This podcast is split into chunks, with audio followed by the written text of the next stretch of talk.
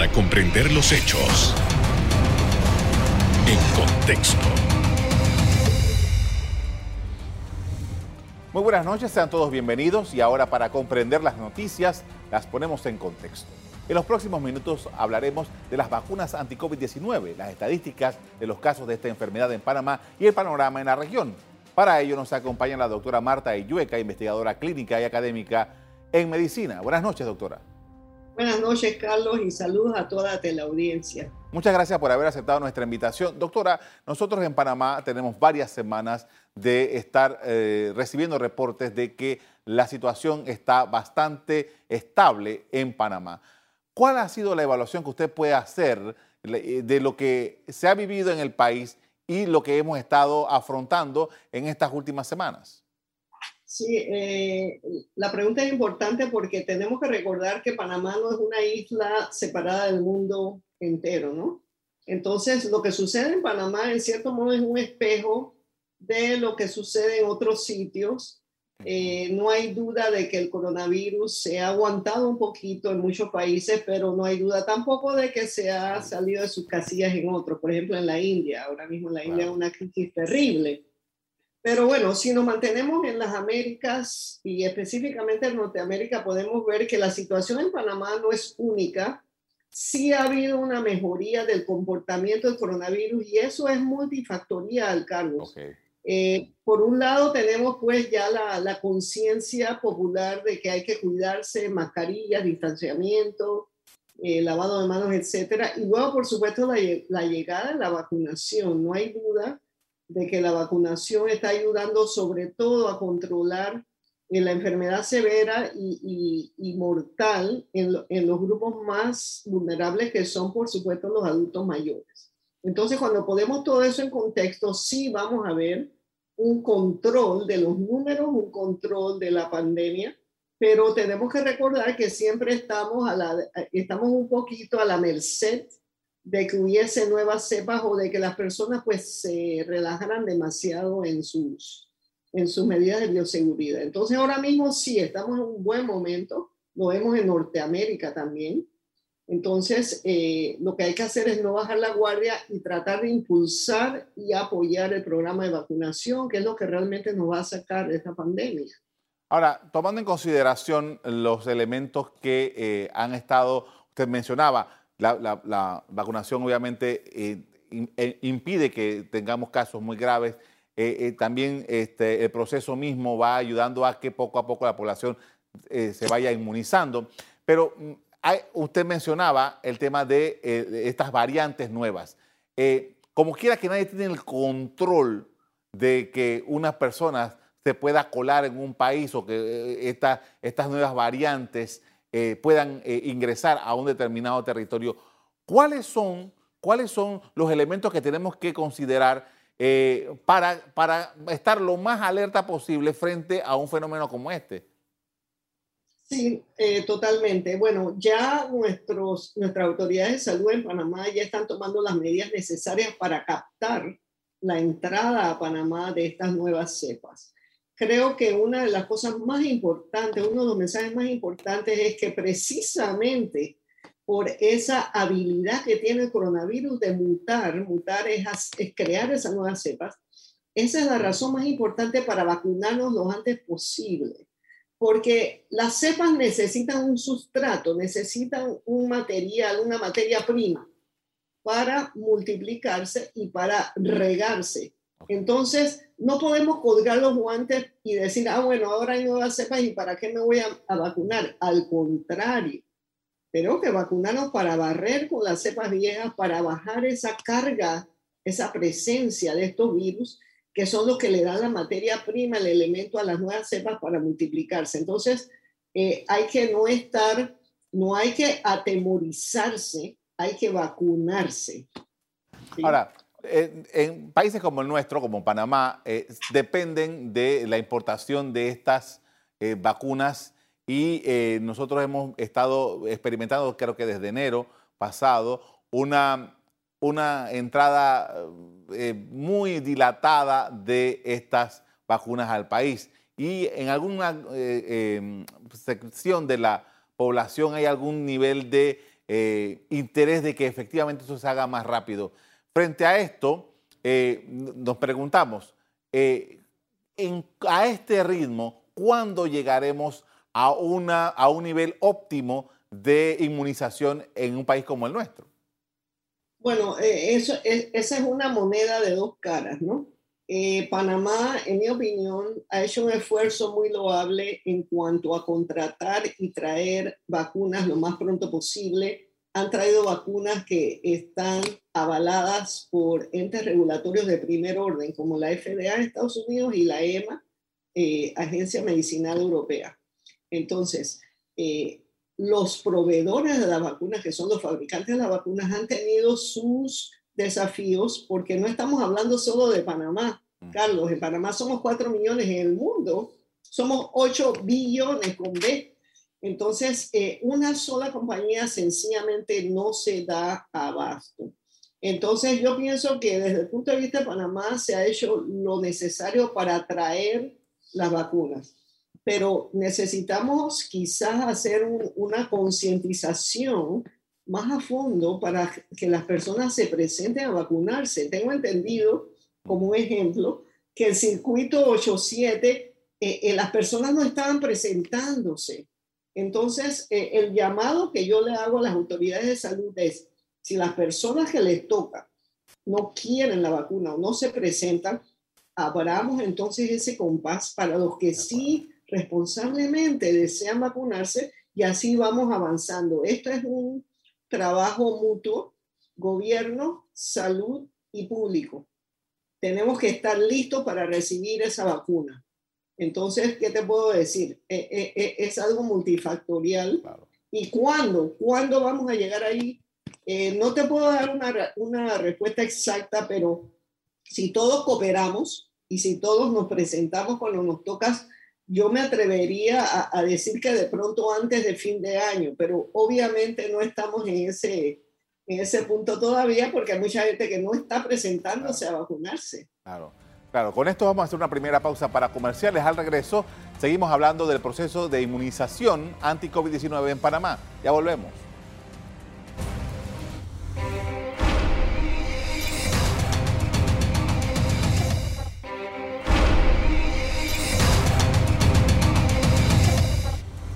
Estamos de regreso hablando sobre el plan de vacunación anti-COVID y el comportamiento del virus con la doctora Marta Illueca, investigadora clínica y académica en medicina. Y en este apartado quería preguntarle acerca de los avances que se han dado, qué dicen las publicaciones científicas acerca de que mientras estamos nosotros en esto de estarnos vacunando, etcétera, hay una serie de investigadores en todo el planeta trabajando, eh, investigando más sobre este COVID. Y una de las cosas que nos interesaba hace un tiempo, bueno, estamos eh, eh, concentrados en la vacunación, pero ¿qué hay de tratamientos? ¿Qué hay de, esos, de, esa posibilidad de descubrir algún medicamento que pueda bajar el nivel en que este COVID afecta al cuerpo humano? Sí, gracias Carlos. hasta el momento, la forma más efectiva de controlar esta pandemia sin duda es la vacunación. el coronavirus como los otros virus, es muy difícil de tratar. Yo sé que hay personas que, que se apoyan eh, en estudios eh, muy limitados y, no necesariamente bien controlados para creer que hay tratamientos disponibles. No los hay ahora mismo. los pocos tratamientos que hay aprobados eh, se enfocan en, en, dos tipos de medicamentos. El Remdesivir, que es un medicamento que afecta la multiplicación del virus en etapas tempranas y luego tratamientos inmunológicos. ¿Qué quiere decir eso? Que son tratamientos generalmente lo que se llama anticuerpos monoclonales, es como una inmunidad prestada que controla las reacciones que puede tener el coronavirus en el cuerpo. Eso es todo lo que tenemos. No hay ninguna otra panacea ahora mismo, no hay medicamentos que sirvan para profilaxis. Yo sé que hay mucha gente que cree en eso, pero no lo hay. Yo, yo no voy a, a decir algo que, que no es cierto o que no está probado. Eso no quiere decir que no se estén estudiando algunos otros compuestos antivirales. Vamos a tener que aguantarnos un poquito y tener paciencia. Lo que sí sabemos ya por la historia de la medicina por la historia de otras pandemias es que las vacunas son la forma de salir de estas epidemias. Lo hicimos con la viruela. La viruela fue erradicada gracias a las vacunas. Lo estamos logrando con el polio. Eh, muchos de los que me escuchan no tienen idea ni qué es viruela ni qué es polio. ¿Por qué? Porque no han tenido que vérselas con esas enfermedades tan devastadoras. Pero el polio era una razón de parálisis de niños pequeños que no pudieran caminar por ese virus. Entonces, tenemos ya un portafolio que está creciendo de vacunas efectivas contra la COVID. Entonces, ¿por qué no nos centramos en, en impulsar esa actitud de solidaridad y de vacunarnos?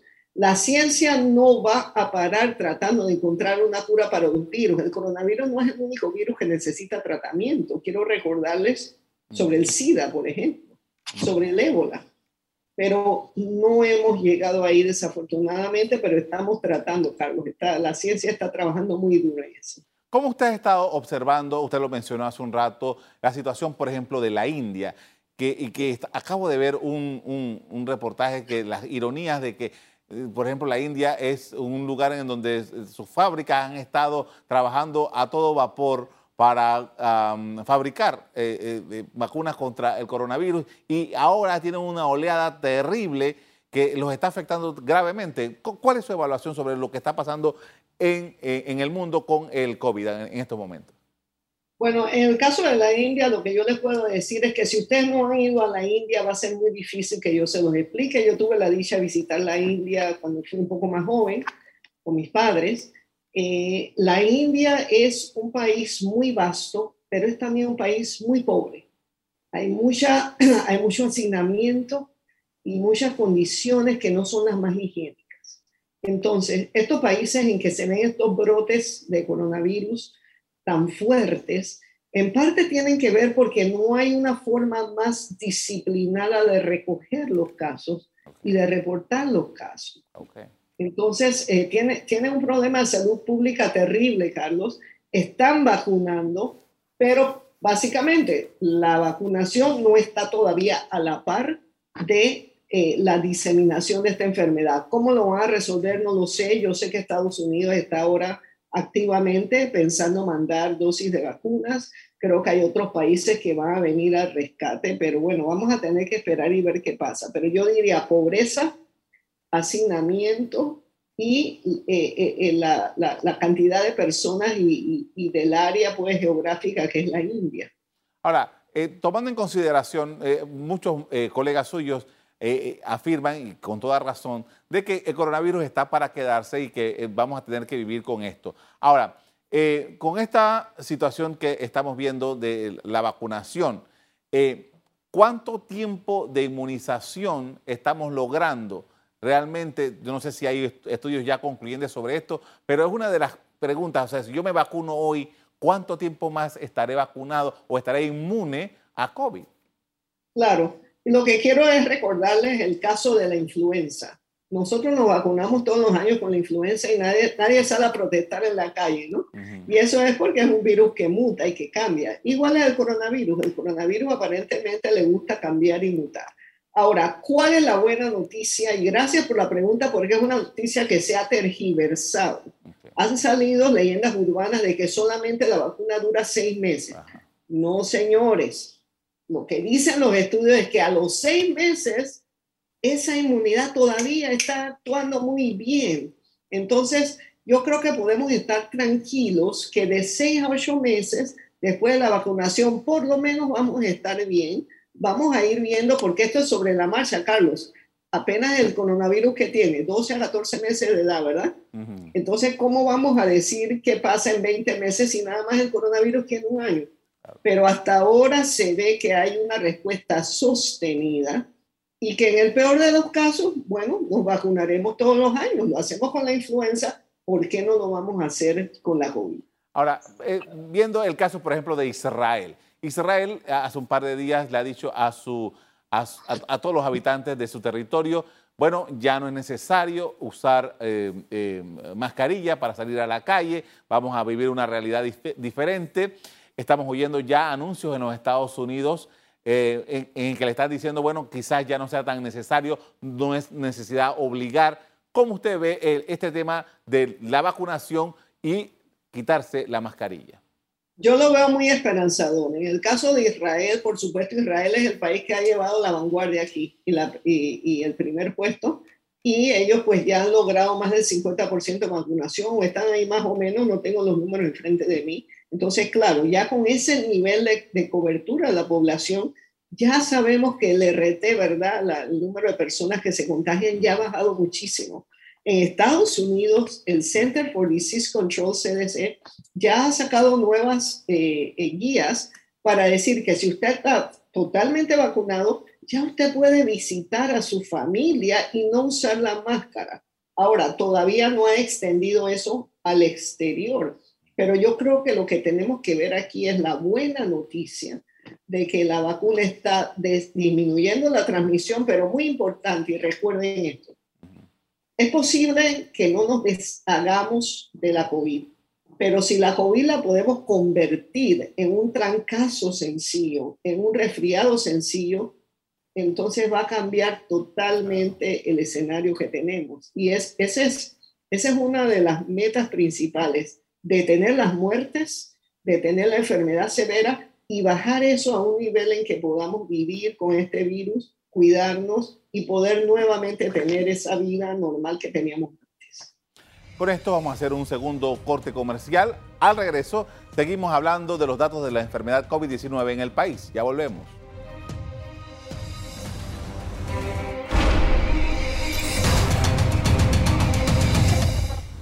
En la parte final estamos de regreso con la doctora Marta Iyueca, investigadora clínica y académica en medicina. Estamos hablando sobre COVID-19. Y uno de los elementos que los padres de familia están, eh, están viendo y están eh, tratando de seguir es en qué momento eh, nos darán la gran noticia de que a los menores de 16 años lo vamos a poder vacunar. Ocurre que este, ya en varios países, no es el caso de Panamá, se están vacunando a, adolescentes de 16 años en adelante. Pero, ¿qué dicen las investigaciones sobre eh, vacunación en menores de, edad de, menos de 16 años. Sí, ya que vamos a hablar de vacunas específicas, Carlos, quiero aclarar que en mi carrera médica trabajé con AstraZeneca por casi 12 años, pero dejé la compañía en 2014. Quiero aclarar, no tengo ningún conflicto de interés ni trabajo para ninguna farmacéutica. Entonces, ahora sí me voy a referir a ejemplos específicos.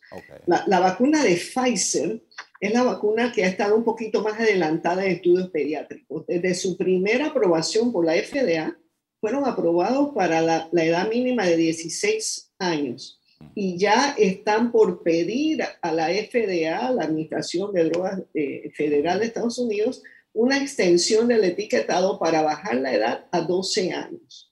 Entonces, ya eso está, yo diría que en los próximos dos meses y luego, por supuesto, se va a bajar esa edad a medida que se estudien niños más pequeños.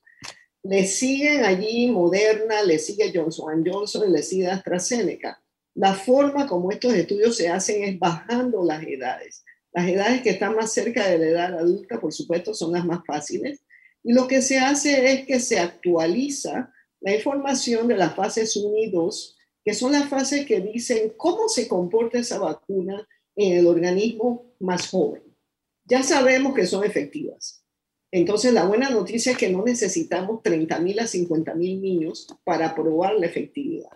Lo que tenemos que ver es cómo se comporta la vacuna y cuál es la dosis más exacta. Entonces, en efecto, lo más seguro es que dentro de dos o tres meses o menos, porque a veces pues se, se completan los estudios más rápidos, ya tengamos esa habilidad de vacunar por lo menos a niños de 12 años para arriba y si Dios quiere, pues para fin de año podamos ya bajar esa edad a, niños escolares. Ahora, la preocupación que ha surgido en algunos territorios con relación a la vacuna de AstraZeneca, en relación a, y bueno, no solamente AstraZeneca, también vino en Estados Unidos el, caso de Johnson Johnson, de que eh, producen trombosis o, hay casos de personas que se, que se vacunaron y que, y que le da trombosis.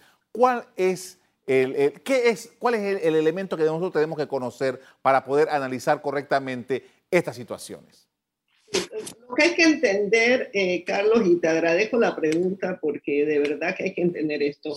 Eh, a medida que los programas de, de vacunación se extienden a millones de personas, vamos a descubrir efectos muy raros y muy infrecuentes. Esto comenzó con Pfizer y Moderna, cuando se descubrió que había efectos de anafilaxis, las reacciones alérgicas severas que pueden poner en peligro la vida de las personas. Cuando se detectaron esos casos, ya sabíamos qué había que hacer. Vacunamos a una persona y la mantenemos 15 minutos bajo observación.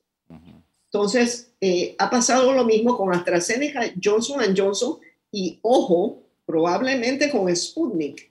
Esta es una plataforma de lo que se llama vectores virales.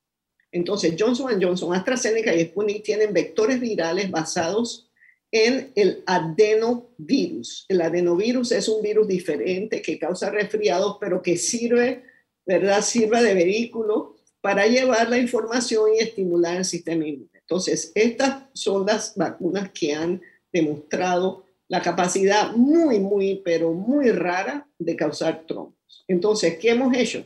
Se hizo una pausa para ver a qué se debían estos trombos. Parece que es una reacción inmunológica poco común y que es, va muy por debajo de, otros, de otras situaciones clínicas que producen trombos. Mujeres que toman la píldora anticonceptiva, 500 a 1200 casos por millón.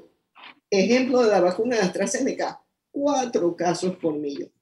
Entonces, las personas que fuman, Dios mío, tienen un riesgo de trombos, que son coágulos, eh, estamos hablando de más, más de 1.700 casos por millón. Y si a una persona le da COVID, ya el número se dispara por muchos factores más altos. Entonces, ¿qué hemos aprendido? La vacuna de AstraZeneca, Johnson Johnson y probablemente la Sputnik, porque son la misma plataforma. Entonces, tenemos pues que, que ver si se la damos a... ¿A quién se la damos? A hombres de cualquier edad, porque esto se ve más que todo en mujeres eh, de pronto se la damos a mujeres mayores de 50 años y ojo, en Estados Unidos la vacuna Johnson Johnson no tiene límite de edad, lo que tiene es la advertencia. Si usted está en una edad en que está tomando la píldora, señora, bueno, sepa que usted tiene un riesgo agregado. Si usted es un fumador, de pronto tiene un límite agregado. Entonces, pues eh, la gran mayoría, los millones y millones que han recibido esas dos vacunas, Carlos, les ha ido muy bien y se les ha salvado la vida porque no les ha dado COVID. Entonces, poner las cosas en la balanza, tener una perspectiva muy juiciosa y, por supuesto, saber que estos coágulos no pueden ser tratados con heparina. Ahora, porque eh, son coágulos diferentes a los comunes. Claro. Finalmente, eh, eh, hemos visto, usted está en los Estados Unidos, hemos visto un, un una reacción muy rápida de la administración estadounidense para poner vacunas. Hemos estado viendo las estadísticas y mencionaba el presidente Biden que en algún momento, eh, cuando ya ellos lleguen a, un, a, la, base que se han propuesto, es posible que Estados Unidos eh, le dé a otros países las vacunas que le sobren. ¿Cuál eh, usted piensa que es la perspectiva de lo que está ocurriendo en ese país para que una vez se pueda completar esto? Sí, eh, es una cosa muy sencilla, ¿verdad? Porque es, ese es precisamente el tipo de cosas que crean las leyendas urbanas. Eh, Estados Unidos tiene el control casi total de las vacunas de Moderna, porque son creadas allá en el Instituto Nacional de Inmunología y Alergología, etc. Tiene las vacunas de Pfizer, entonces tiene la vacuna de Johnson Johnson, que es una sola dosis. Entonces, lo que Estados Unidos está diciendo, ok, nosotros tenemos suficiente suministro de vacunas con esas tres tenemos un, suministro adicional de vacunas, específicamente de AstraZeneca. ¿Por qué vamos a tener eso apuñaleado, como decimos en Panamá, acá en Estados Unidos, cuando hay países como la India que están desesperados por recibir una ayuda? Entonces, e, es una, es una decisión pues bastante solidaria, pero basada más que todo en que ya ellos sienten que tienen suficiente suministro con las, las tres primeras vacunas. Entonces, esa es, la forma como yo lo veo, como lo entendemos. Puede que eso cambie, pero bueno, ahora mismo estamos en, una cuestión de suministro y necesidad. Le agradezco mucho, doctora, por habernos atendido esta noche para hablar sobre este tema tan importante, muy amable. Gracias por la invitación y saludos a todos y, y a vacunarse. Muchas gracias. Bien, reportes oficiales indican que Panamá acordó el suministro de 9.2 millones de dosis de la vacuna Pfizer BioNTech y de AstraZeneca Universidad de Oxford. También de este mismo grupo llegaron vacunas a través del mecanismo COVAX de la Organización Mundial de la Salud. Hasta aquí el programa de hoy. A ustedes les doy las gracias por acompañarnos y me despido invitándolos a que continúen disfrutando de nuestra programación. Buenas noches.